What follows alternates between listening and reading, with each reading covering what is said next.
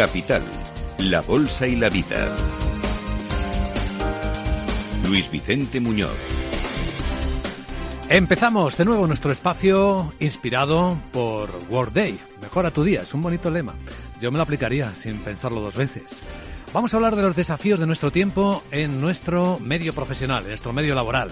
Hoy vamos a enfocar algo que voy a lanzar la pregunta para las personas que nos escuchan, que piensen si en su empresa colaboran bien el director financiero y el director tecnológico, el CIO y el CFO. Es una relación que tiene especial importancia, como vamos a ver a continuación con nuestro invitado aquí en directo en Capital Radio, Alejandro Martos, que es director regional de ventas, finanzas en Europa de Continental de Workday. Alejandro, bienvenido, muy buenos días. Buenos días, Luis. Muchas gracias. Es una buena pregunta. ¿Qué tal se lleva el CIO con el CFO? bueno, pues eh, es una relación que ha ido evolucionando, yo creo, con, con el paso del tiempo, pero, pero bueno, indudablemente una relación que tiene que, llegar al entendimiento. Porque se necesitan. Sí, lugar a dudas. Yo creo que es indudable que las empresas tienen que, que, afrontar ¿no? la volatilidad de los mercados, ¿no? las noticias eh, que estamos viviendo. La agilidad que necesitan las respuestas, ¿no? Eso es, la, la, bueno, pues el entorno que cambiante, la velocidad a la que se mueve ese entorno y cómo las empresas necesariamente tienen que reestructurar sus, sus equipos y sus procesos organizativos para, bueno, pues para adaptarse y sobre todo para que sus, sus empleados pues sigan generando valor, ¿no? Bueno, el asunto es relevante, es importante, porque tanto los directores financieros como los de sistemas de la información están llamados a ser líderes en el proceso de transformación digital. Es decir, cuando hablamos de la necesidad, que ya no es una opción de una empresa de transformarse digitalmente, no es una tarea encargar al, al CIO, al responsable tecnológico. El director financiero tiene que estar ahí al lado. Y en nuestro anterior episodio ya vimos algunas de las razones más poderosas que obliga a considerar, a tratar esta cuestión como algo relevante en la estrategia de una compañía. Hay que estar en sintonía. No solo es remar en la misma dirección, aquí estamos hablando ya de liderar seguramente y de preguntarnos cómo pueden colaborar ambos departamentos en los que las cabezas de los líderes son muy distintas, ¿no? la cabeza de un financiero es distinta a la de un responsable de tecnología.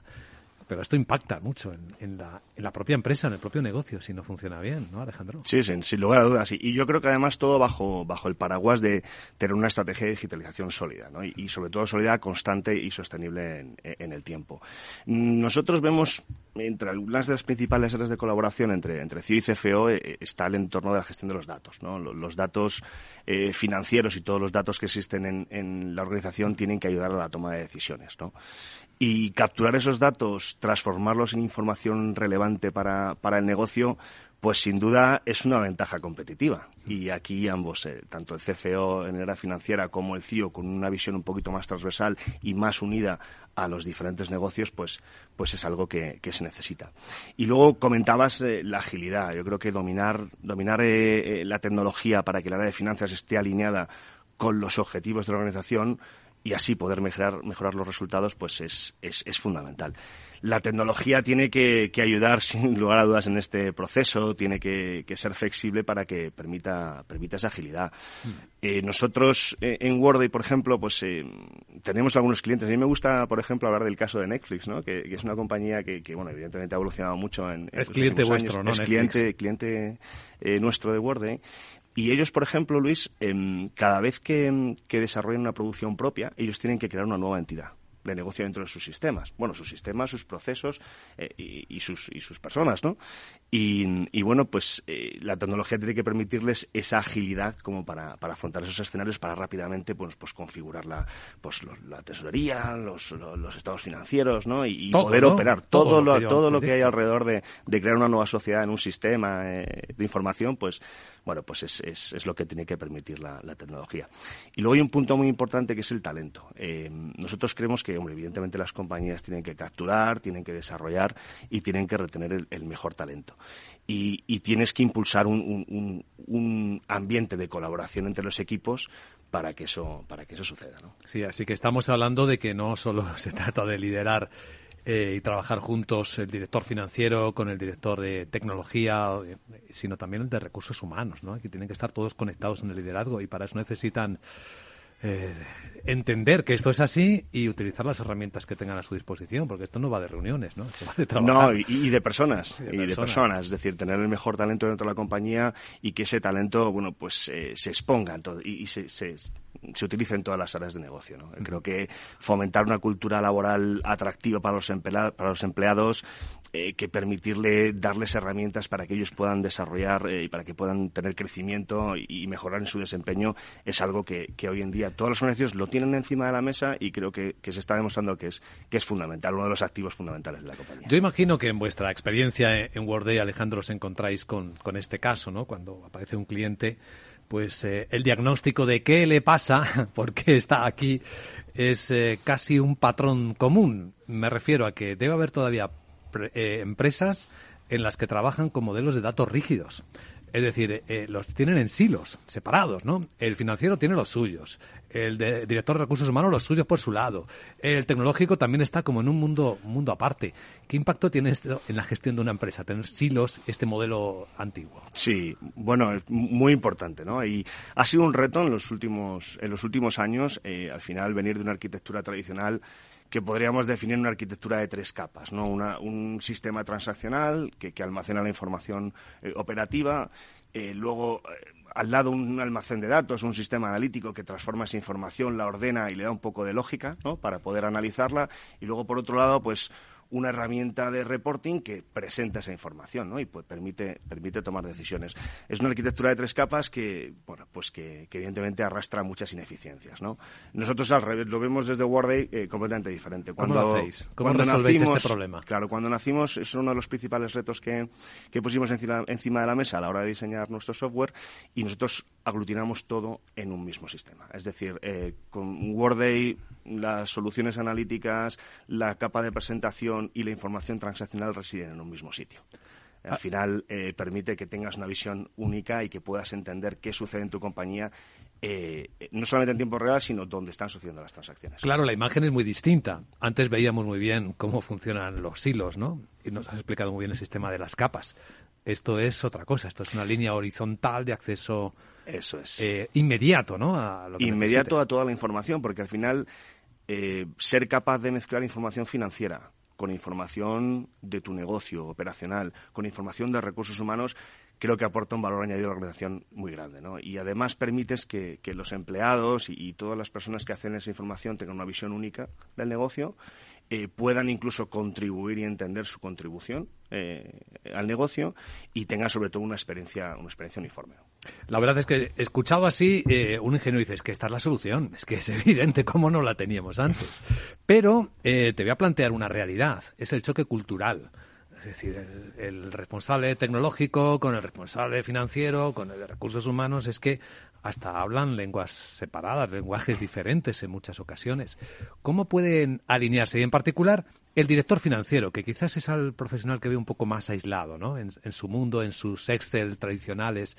¿Cómo pueden alinearse el director financiero con la agilidad y la velocidad que son sus dolores de cabeza ahora mismo, porque no hay director financiero que no esté preocupado por la agilidad que le está pidiendo el negocio. Sí, e-, es curioso porque em, recientemente, por ejemplo, nosotros hemos sacado un estudio y, a nivel de Europa y hay pues un tercio de las empresas sí están desarrollando una transformación y el director financiero juega un papel muy relevante y bueno pues eh, incluir la transformación del área financiera dentro de lo que es la transformación digital global. Un tercio. Un tercio de las mm. empresas en los últimos años. Han iniciado o han, desarrollado alguna iniciativa eh, relacionada con la transformación digital en finanzas.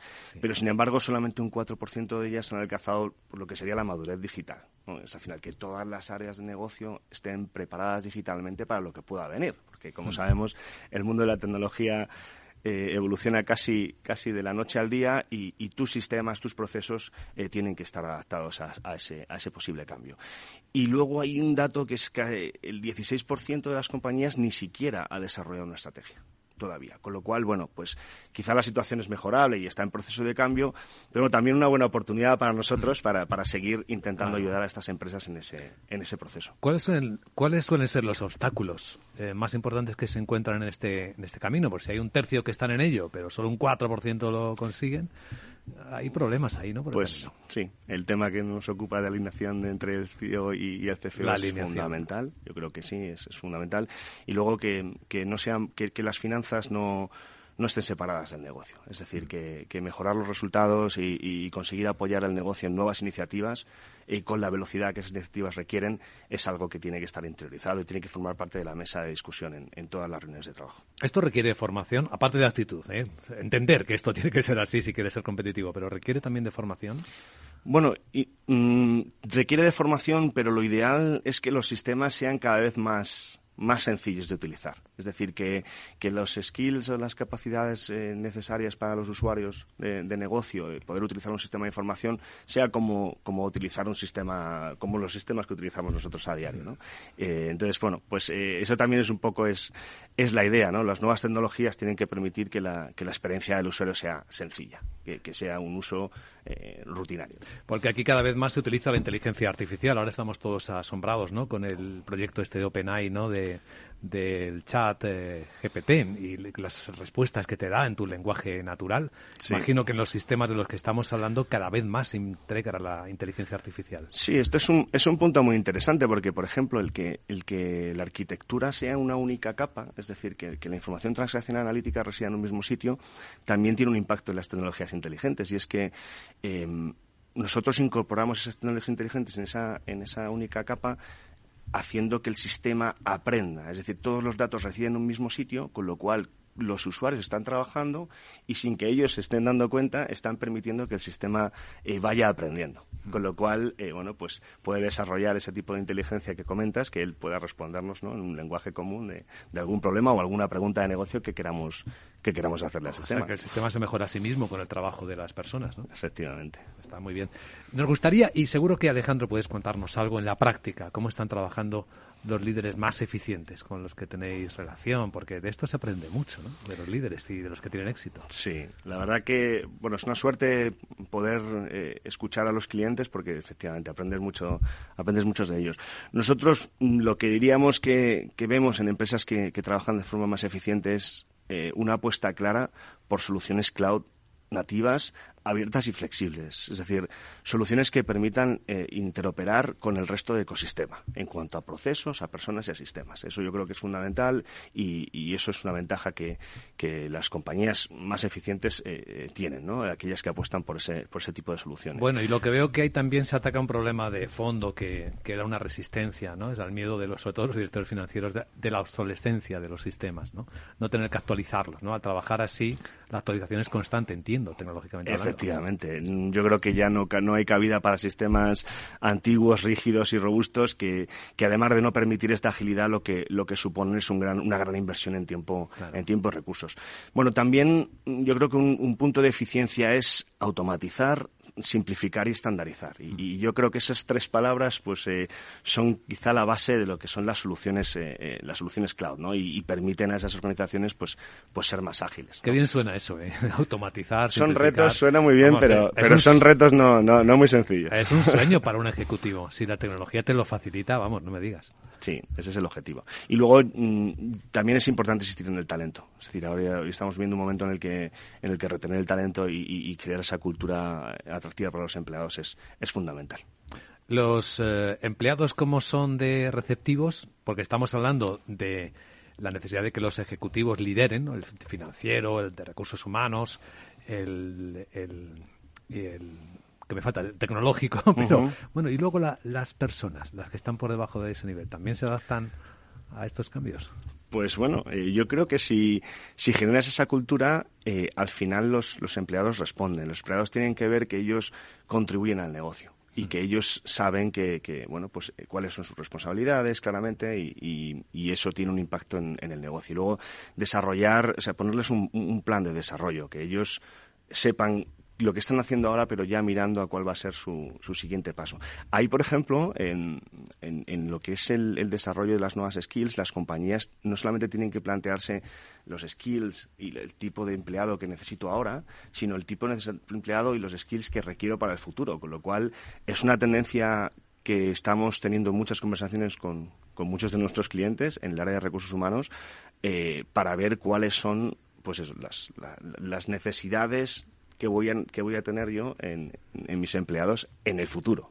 Con lo cual, incluso además, si, si damos un, un, siguiente paso es cómo las tecnologías inteligentes nos pueden permitir a sugerir o, bueno incluso automatizar esas esas decisiones de planificación adelantarte necesidades adelantar, ¿no? adelantar las necesidades predecir las necesidades que es otro de los sueños que tiene cualquier empresa el sistema que te permita adelantar aquello que vas a necesitar. Bueno eso es maravilloso. Bueno eso es lo, eso es lo que, lo que nosotros, eh, bueno, pues también estamos desarrollando, estamos invirtiendo mucho en que el sistema proporcione esa inteligencia y que ayude a las compañías en, esas decisiones de planificación de la fuerza de trabajo. Vuestra experiencia es global, ¿no? WordAid trabaja en todo el mundo, ¿no? sí, nosotros trabajamos, sí, bueno, nuestros eh, clientes operamos en, clientes operan en más de 170 países. Em, que la experiencia sirve, ¿no? Salta de uno a otro, ¿no? Sí, de hecho nosotros eh, somos una solución única, es decir, todos nuestros clientes trabajan en la misma versión. Somos un cloud público y, y todo lo que desarrollamos y lo que vamos entregando en nuestro software está a disposición de, todos nuestros clientes a nivel a nivel global. O sea, que un director financiero en Nueva York que está trabajando de forma parecida ahora de uno en Nueva Delhi y otro en Madrid. Eso es. Así.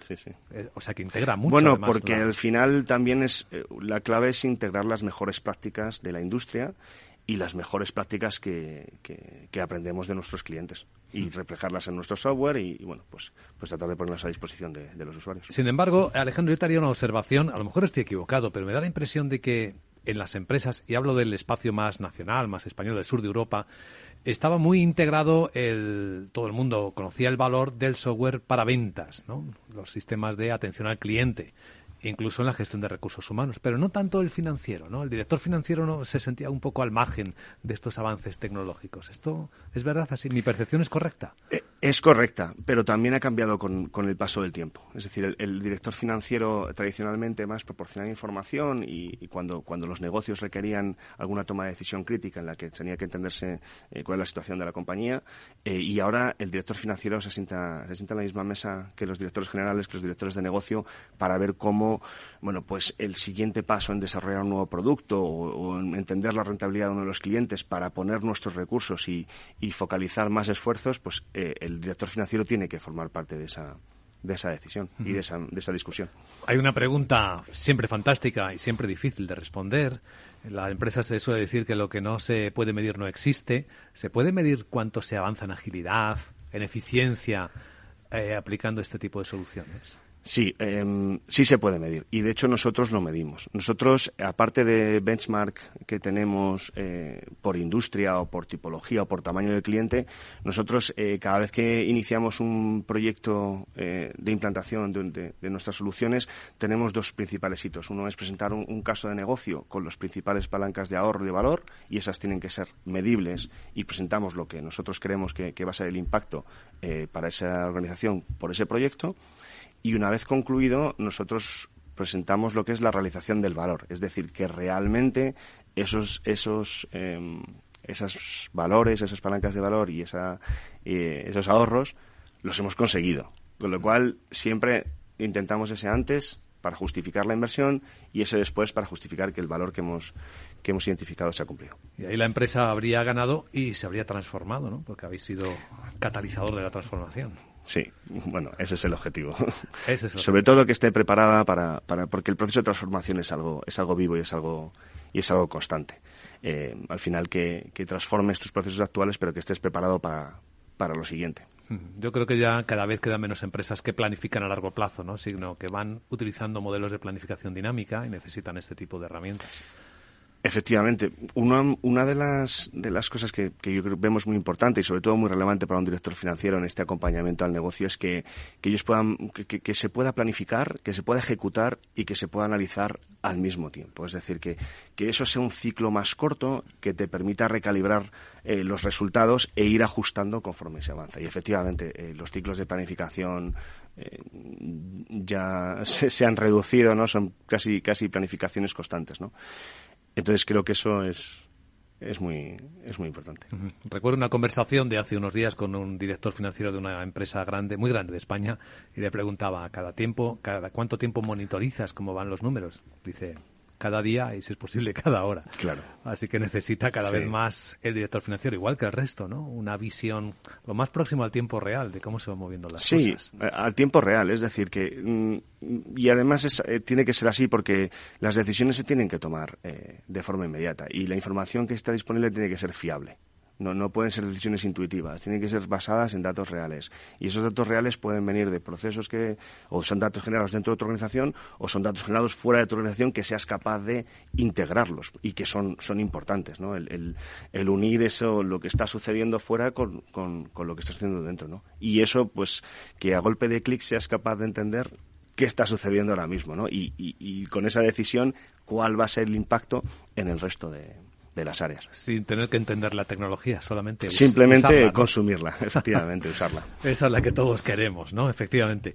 Pues esta conversación ha sido muy inspiradora, seguramente. Y queremos agradecer a Alejandro Martos, director regional de ventas y finanzas en Europa continental de Workday, que nos haya ayudado a entenderlo mejor y probablemente a mejorar también nuestro día. Gracias, Alejandro.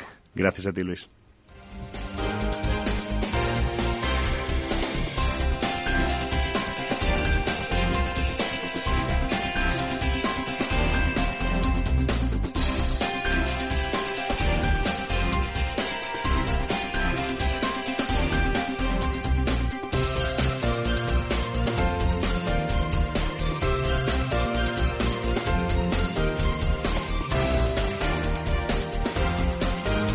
Capital, la Bolsa y la Vida, con Luis Vicente Muñoz.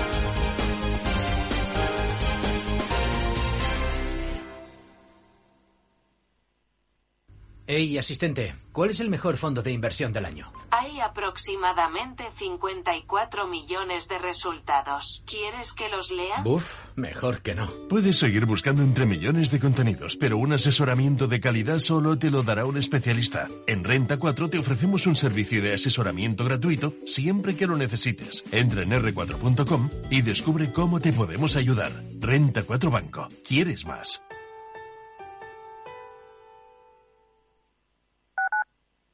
Capital Radio. Siente la economía. ¿Está pensando en montar una empresa pero no se atreve a dar el paso en solitario? Busca una marca conocida y consolidada que le respalde. En Franquiciados le ayudamos a elegir el negocio que más se ajuste a sus necesidades. Franquicias de éxito, innovadoras, de baja inversión. Los miércoles a las 12 en Capital Radio tienen una cita con el único programa de radio de España especializado en la industria de la franquicia. Franquiciados, con Mabel Calatrava.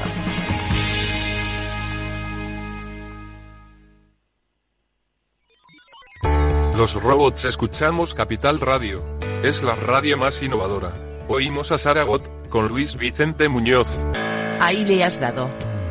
Esto es Capital Radio. Di que nos escuchas. Información, análisis, previsiones, recomendaciones, todo lo que necesitas saber para tomar tus decisiones de inversión en Mercado Abierto, de 4 a 7 de la tarde con Rocío Arbiza, Capital Radio. Nos gusta que las personas tengan opinión propia. Quienes aquí hablan también expresan su propia opinión. No representan la opinión de Capital Radio.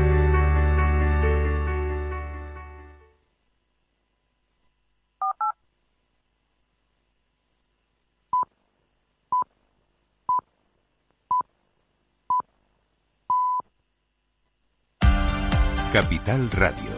Escucha lo que viene. Capital, la Bolsa y la Vida.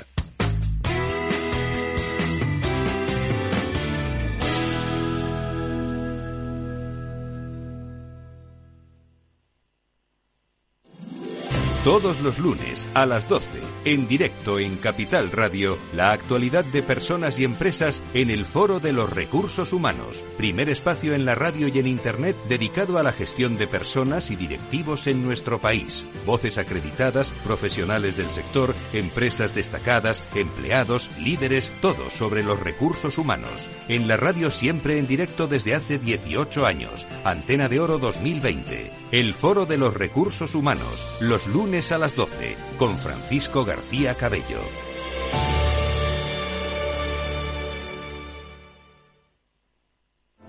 ¿Sabes qué decimos en Andalucía?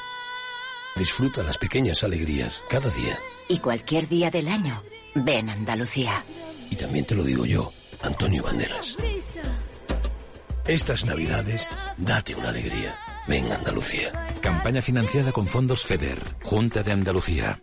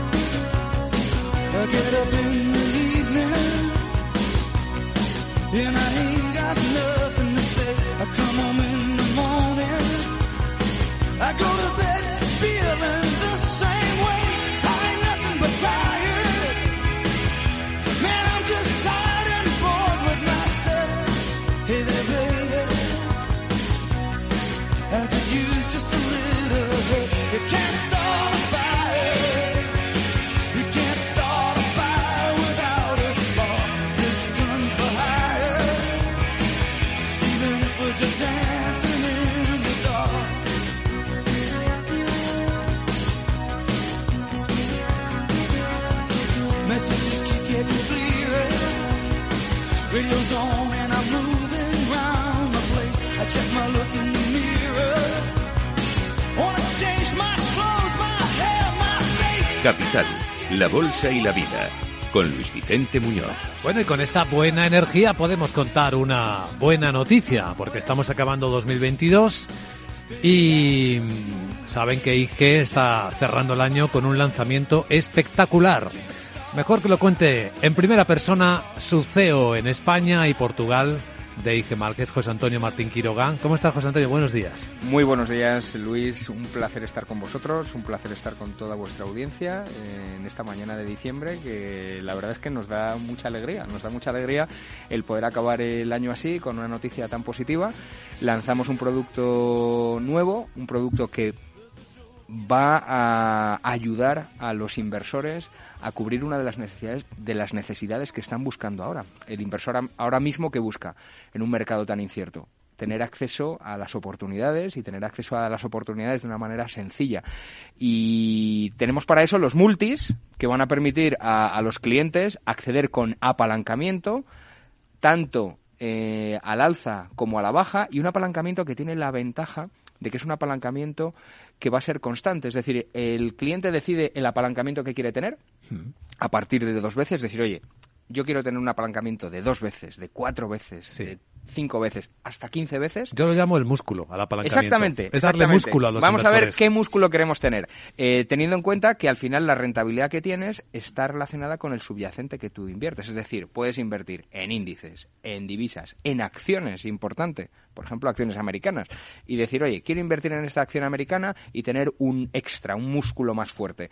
Pues tú decides qué músculo quieres tener, eh, dos veces, cuatro veces, seis veces, sabiendo que el capital que vas a perder como máximo es el depósito que tienes, o sea, tienes ese, ese Tienes riesgo tu garantizado. propio límite, ¿no? Lo Es un marcas. producto cotizado con Sí. toda la transparencia que eso, que eso conlleva.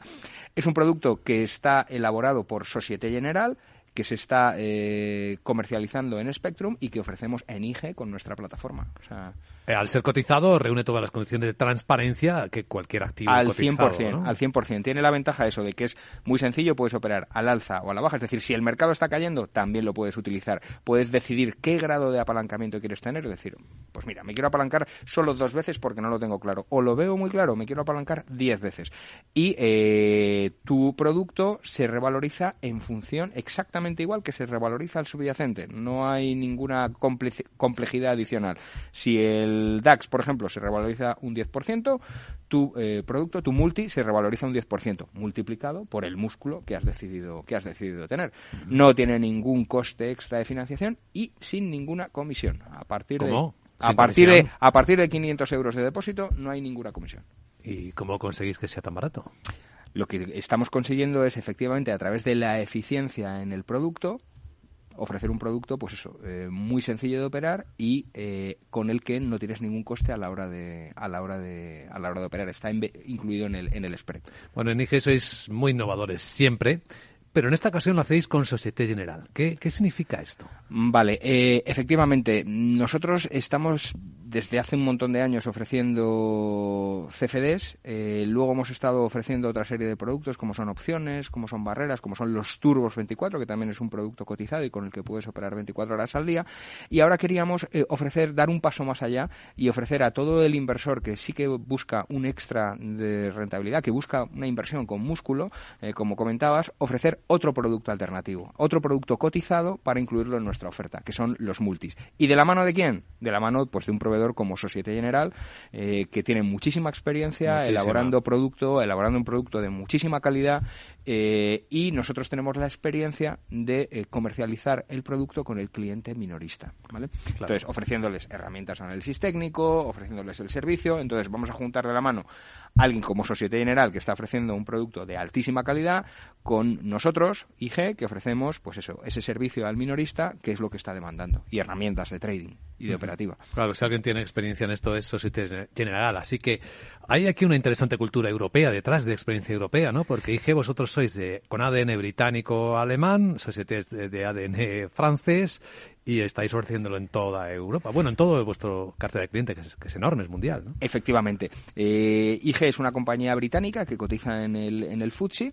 Eh, por otra parte, Societe General tiene ese alma francés. Hmm. Eh, compañía europea 100%, y luego nosotros, eh, para ofrecer el mejor servicio a nuestros clientes en España, estamos regulados tanto por la CNMV como por BaFin en Europa. Entonces, al final es un producto eh, enfocado a nuestro cliente europeo y, y desde Europa. O sea, Así. algo muy nuestro. Muy Luis. propio, efectivamente. Bueno, y sometido a esos estrictos controles que, bueno, los, los sabemos son súper estrictos y obligan a un montón de trabajo interno de cumplimiento, de transparencia. Claro, es un producto cotizado, entonces tiene la transparencia que eso, que eso conlleva y efectivamente a la hora de dar la cotización del producto, a la hora de generar el producto, pues tiene una complejidad técnica importante. Sí, siempre decimos a los inversores que miren bien esto, ¿no? Es bastante importante este elemento y aquí la condición está 100% eh, cumplida. Eh, ¿Puedo aprovechar que estás aquí con nosotros, José Antonio Martín Quiroga, y pedirte un poco de consejo para quienes están mirando el 2023 entre tanto ruido, incertidumbre y ahora precisamente con los mercados que parece que van a acabar el año sin rally, más allá del que tuvimos hace unas semanas? Eh, 2023. Eh, ahora que acaba el año, y siempre me hacen gracia estas previsiones que se hacen, y recuerdo un profesor de economía que me decía, dice, José Antonio, los, los años malos al final es habrá una revalorización de un dígito y los años muy buenos una revalorización de dos dígitos vale es Qué decir bueno. no no sabemos o sea realmente sí que es verdad que lo que sí que se espera es que sea un año movido eh, se espera que sea un año en el que va a haber volatilidad eh, se, se espera que sea un año en el que mm, puede haber eh, caídas eh, es un poco lo que se está hablando no ahora qué ocurrirá qué va a pasar lo importante es que eh, y por eso comentaba que este es un producto que sí que ayuda a los inversores en el sentido de que en momentos en los que vaya a haber movimientos y en los momentos en los que la tendencia sea clara en esos en esos movimientos bruscos puede ayudar al inversor a posicionarse incluso a cubrir también carteras que tenga ¿no? Pues esto de poder ir en una dirección o en la contraria en el mercado Claro. es un elemento de aprendizaje esencial. Por eso hablaba de la cobertura de las carteras. O sea, Claro. en un año en el que va a haber movimientos que se espera que sean de corrección, eh, puede ser importante también que el inversor tenga herramientas para cubrir eh, cuando hay posiciones eh, que están cayendo y obtener una rentabilidad extra también con, con, un producto adicional como los multis en este caso. Una cosa vocacional que nos une Capital Radio IG es el, esa vocación por la educación financiera. Creemos que es muy importante que las personas sepan algo de, de finanzas, sepan en qué arriesgan su dinero, con quién están, qué cosas hacen.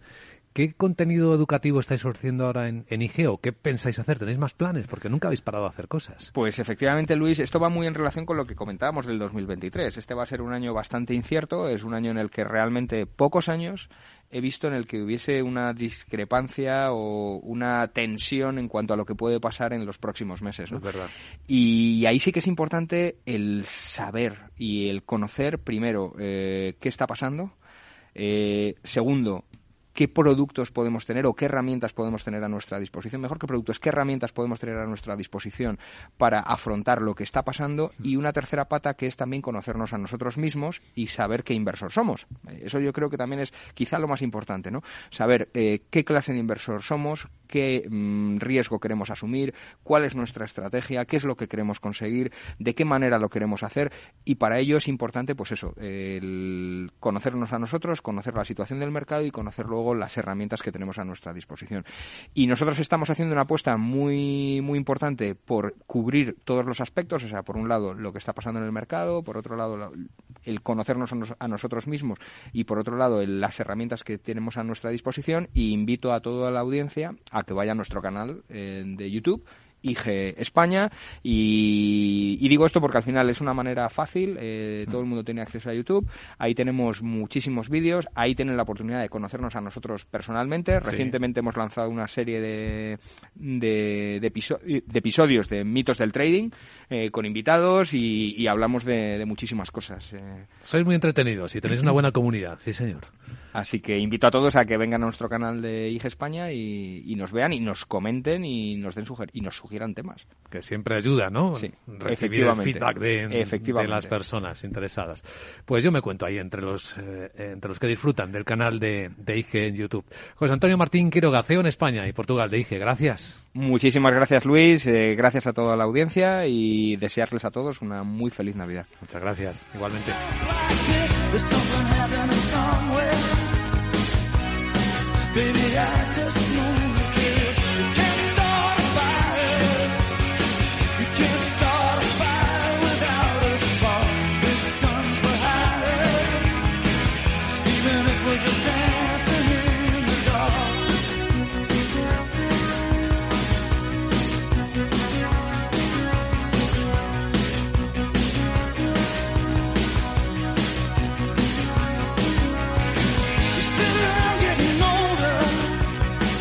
There's a joke, yes, a wine, it's on me.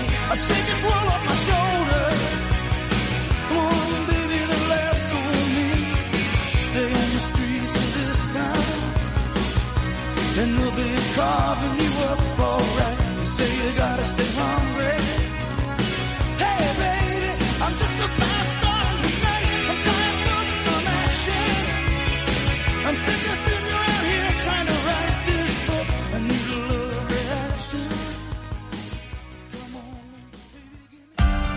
Capital Radio. Escucha lo que viene. Luis Vicente Muñoz. Predicciones. Ahora vienen predicciones sobre cómo va a ser el año 2023. Escucha lo que viene.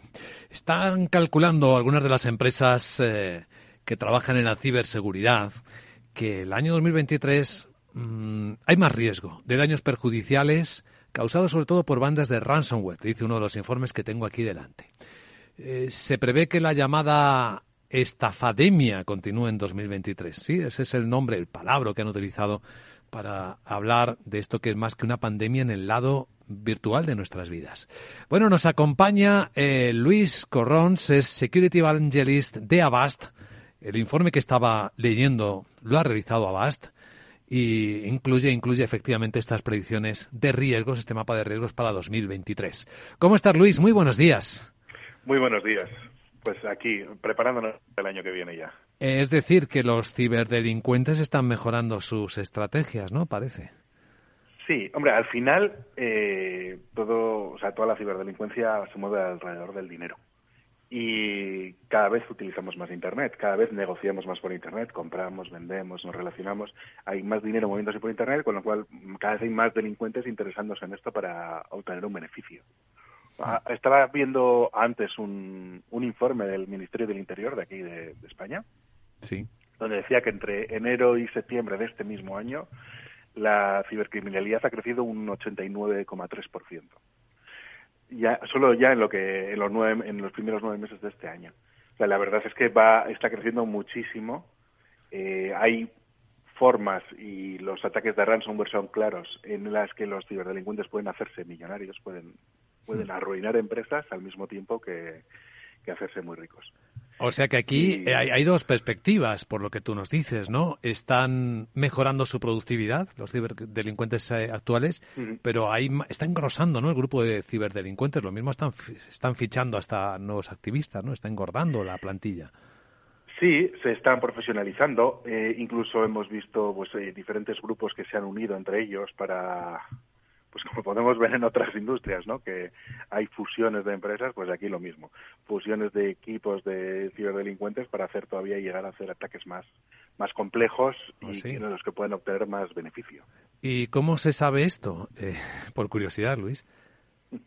Bueno, se sabe eh, mirando, o sea, se- hacemos un seguimiento ¿no? de los diferentes grupos que hay. Evidentemente ellos no, no van poniendo su huella en todos los sitios, pero nosotros más o menos vamos identificando quién está detrás de cada cosa. Y, y también monitorizamos diferentes foros en, en la dark web donde hacen sus movimientos y te infiltras, vas obteniendo información y, y vas viendo un poco luego las, el, el- nuevo malware que va apareciendo, las nuevos ransomware, por ejemplo, que aparece y ves como de repente, pues uno, oye, este está utilizando esta técnica que la usaba, la usaba este grupo A y además han metido lo que usaba el grupo B, que era muy diferente y parece ser que el código fuente que han utilizado es el mismo, con lo cual parece ser que se han unido y que lo están haciendo juntos, se han juntado para hacer esto. Y no les está afectando ni la carestía de la energía ni la crisis de las criptos, que es un sistema que utilizan mucho, por cierto. Eh, no, no, no, en absoluto. Eh, la- el- las criptos les puede afectar en el sentido en que muchos de los pagos se realizan a través de criptomonedas. Pero entonces esto les ha podido no sé, hacer reducir el. Si tenían el dinero guardado en criptomonedas, el- el- los rescates que habían estado extorsionando a empresas y ciudadanos que hayan disminuido. Pero ellos siguen. e- Esto no les, no les afecta, les El- da igual realmente. El informe de Avast que tengo por delante, que tengo delante de, eh, habla en particular del aumento de riesgo de ataque ransomware, que es el que filtra, bueno, el que amenaza con filtrar datos eh, personales o datos de empresas, ¿no? te secuestra. Por un lado, te eh, cifra los datos que tengas en tu empresa, tienes empresa y tienes, imagínate, tus datos de tus clientes, de ventas, de compras, proveedores, etcétera, y te los cifra de tal forma que tú no puedes acceder a ellos.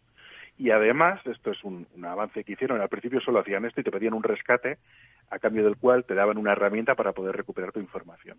Como había gente que bien tenía copias de seguridad o decidía no pagar, eh, a más a más lo que hacen, antes de cifrar esta información, se llevan una copia y te amenazan y te dicen, "No, me tienes que pagar para descifrarla. Pero es que te digo una cosa, como no me pagues, esta información la voy a vender al mejor postor o la voy a publicar directamente y, y vas a estar comprometido y se va a saber toda tu información interna.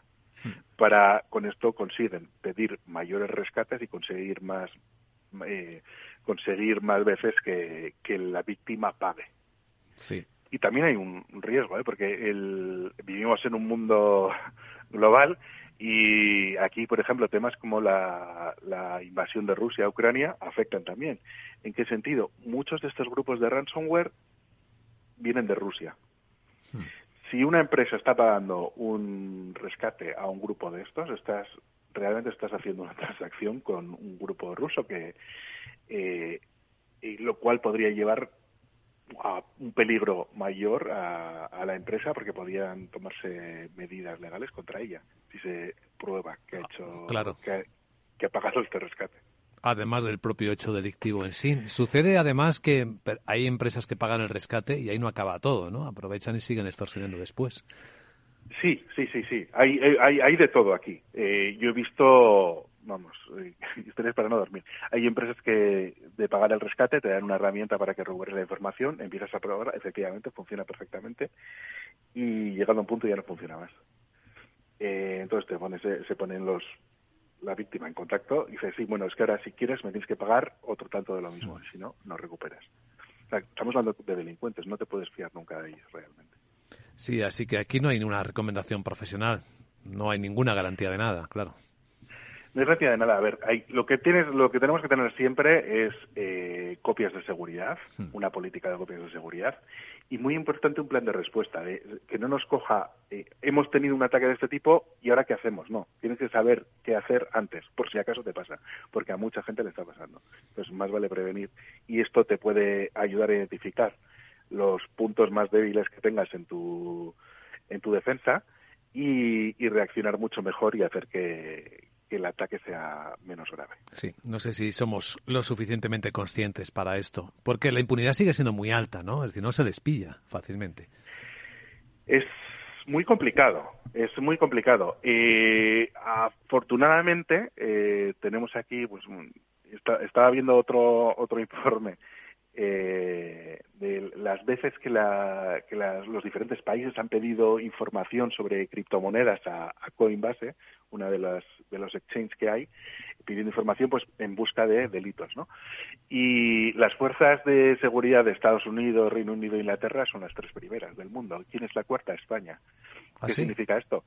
Que España, o sea, la Policía Española, en concreto, la, especialmente la Guardia Civil y la Policía Nacional, están muy activos en la persecución de la ciberdelincuencia. Hay dentro de España, que sepas, Luis, también muchos ciberdelincuentes, o son casi todos operando desde fuera. Eh, hay en todos sitios, realmente, y pueden operar de todos, desde todos sitios. Y da igual de donde seas, que puedes operar desde aquí, por ejemplo, o puede ser de aquí y operar desde otro lado. Sí que es cierto, pues como en el caso que comentaba de software, que hay, hay grupos que tenemos identificados que, pues, que vienen de Rusia o de, algún país de Europa del Este, hay grupos chinos, hay pero en todos los países hay, hay atacantes. Y se está, no me gusta mucho el- la palabra, pero se está democratizando un poco la forma de poder llegar a hacer eh, ciberataques. Ya no necesitas ser tan experto. Hay mucha información en Internet y muchos aficionados, digamos, se pueden volver ciberdelincuentes. Sí. ¿no? Hemos visto muchos casos de, de mucha gente joven, por ejemplo, que a través de servidores de Discord y tal se, se comparten información y, y van haciendo sus pinitos y se están potencialmente convirtiéndose en, en ciberdelincuentes. Pues no es una buena noticia, desde luego. Habla el informe de Avasta sobre el riesgo creciente de ataques de ransomware, pero de otros sistemas de ataques como el phishing, ¿los riesgos se hacen menores, hay mayor conciencia o tampoco? No, no, no van subiendo.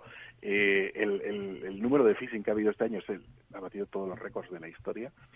Eh, pertenecemos al, al Anti-Phishing Working Group, un grupo de trabajo internacional y donde hacen una, un recuento, digamos, de todos los ataques que hay cada trimestre desde hace muchísimos años. El último trimestre ha sido el mayor de la historia. Además, eh, claro, en estos ataques se, utilizan lo que se llaman técnicas de ingeniería social, ¿no? Al final tratan de engañarnos y cada vez son mejores en esto. Y luego vemos, estamos viendo cosas que la que pueden aprovechar, que igual que todos utilizamos la tecnología para mejorar nuestra vida o nuestra productividad, eh, los delincuentes también lo utilizan. Hemos visto en las últimas semanas como el, el chat GPT, la inteligencia artificial esta se ha puesto muy de moda y mucha gente ha estado viendo como, oye, ¿qué de cosas puedo hacer? Eh, claro, ¿qué de cosas puedo hacer para el bien o para el mal? Con este tipo de, de tecnología, no, no estoy centrándome solo en ChatGPT, pero con este tipo de tecnología de inteligencia artificial permite eh, llevar a cabo engaños mucho más creíbles y que sea mucho más difícil detectarlos por parte del usuario. Muchas veces en estos ataques de phishing siempre pues cometían un error o había algún fallo gramatical o siempre había algo, hay algún sitio donde a veces algo les falla y te puede permitir darte cuenta de que algo raro hay. Pero con, con la ayuda de la tecnología va a ser muchísimo más difícil detectar eh, detectar que son, que son mensajes fraudulentos. Así que esto solo nos lleva en una dirección. Tenemos que protegernos mejor. Sí o sí. Sí, sí, sí, sí o sí. Vamos, eso no, no queda ninguna duda. hay que ser muy desconfiado, muy escéptico, eso siempre para todo. Eh, cuando vamos a hacer compras por internet, etcétera, pues bueno, siempre eh, mejor tarjeta de crédito que, que una tarjeta de débito, que una o que una transferencia bancaria. O que un PayPal o que algo por así eh, por el estilo, mejor. No, bueno, un PayPal, un PayPal podría ser equivalente a una tarjeta de crédito. Sí. Pero no, digo tarjeta de débito porque de tarjeta de débito pierdes el dinero al momento. Entonces ya cuando quieras reclamar, eh, recuperar tu dinero va a ser mucho más difícil. O una transferencia bancaria también puede ser más complicado porque para cuando vayas a reclamar puede que el dinero haya desaparecido ya. Pero con la tarjeta de crédito o con sistemas como PayPal eh, tienes muchas más eh, opciones ¿no? de poder cancelar la compra, que te devuelvan el dinero, etcétera, y tienes el apoyo del- de la entidad de crédito. Por esto. Como cada vez trabajan mejor las empresas para ocultar la verdadera identidad, ¿por dónde se les suele encontrar, además de las erratas gramaticales? ¿Para qué te puede hacer sospechar de que un sitio no es lo que dice? Bueno, eh, normalmente si van a, a, a por tu dinero o a por tu información, que al final es para sacar dinero, eh, siempre el mensaje va a ser eh, algo, algo urgente, ¿no? Una sensación de urgencia, de peligro, de, oye, ha habido un problema con tu cuenta, la vamos a suspender porque creemos que alguien la está utilizando incorrectamente. Eh, si no eh, tomas determinada acción, vamos a bloquearte. De tal forma que te hagan pensar rápido y tomar una decisión en caliente sin para cometer el error y así que les des la información. Muchas veces estos mensajes además te vienen acompañados de un enlace. Oye, mira, somos de tu banco, ha habido un problema, eh, pincha aquí para verificar que eres tú, que estás todo, que está todo bien, o si no, bloqueamos tu cuenta y no vas a poder acceder a tu dinero. Nunca, nunca, nunca eh, hacer clic en estos enlaces.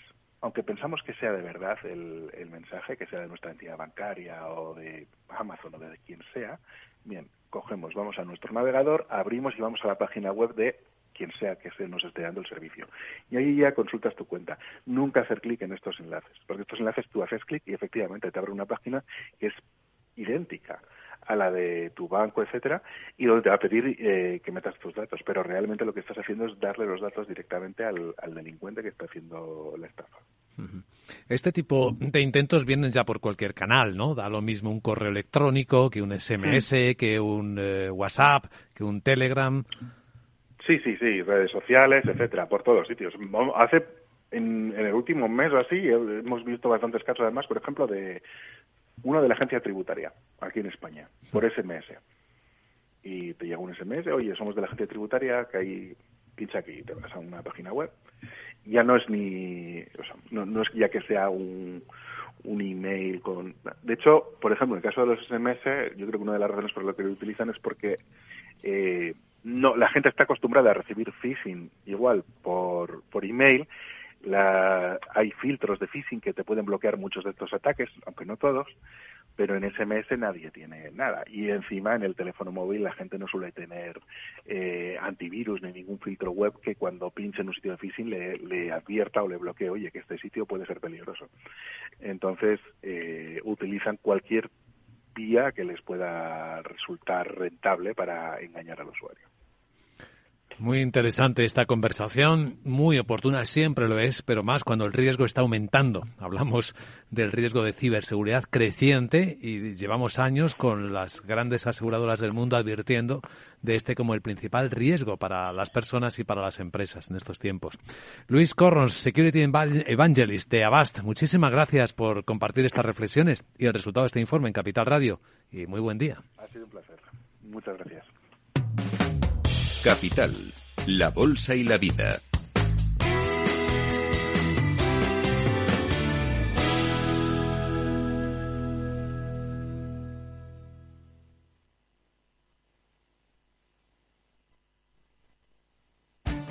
Esto te estás perdiendo si no escuchas a Rocío Arbiza en Mercado Abierto. Mario Waits, profesor de ESIC y exconsejero del Fondo Monetario Internacional. Llueve sobre mojado, porque antes del conflicto ya el tema de la política monetaria venía muy expansiva, lo que llamamos nosotros la fiesta party pachanga en el Banco Mundial, emitir mucho dinero, y ya llevamos mucho tiempo, con lo cual veníamos con una inflación altísima antes del conflicto. Imagínense que a partir de ahora, con la subida de la energía, Yo siempre explico a mis alumnos que si hay algo que afecta muchísimo la inflación es el petróleo, ¿no? Porque afecta al transporte y afecta a todos los derivados, ¿no? Fertilizantes, plásticos, pintura. O sea que si sube el precio del pollo no pasa nada, pero si sube el precio del petróleo sí. Mercado Abierto con Rocío Arbiza.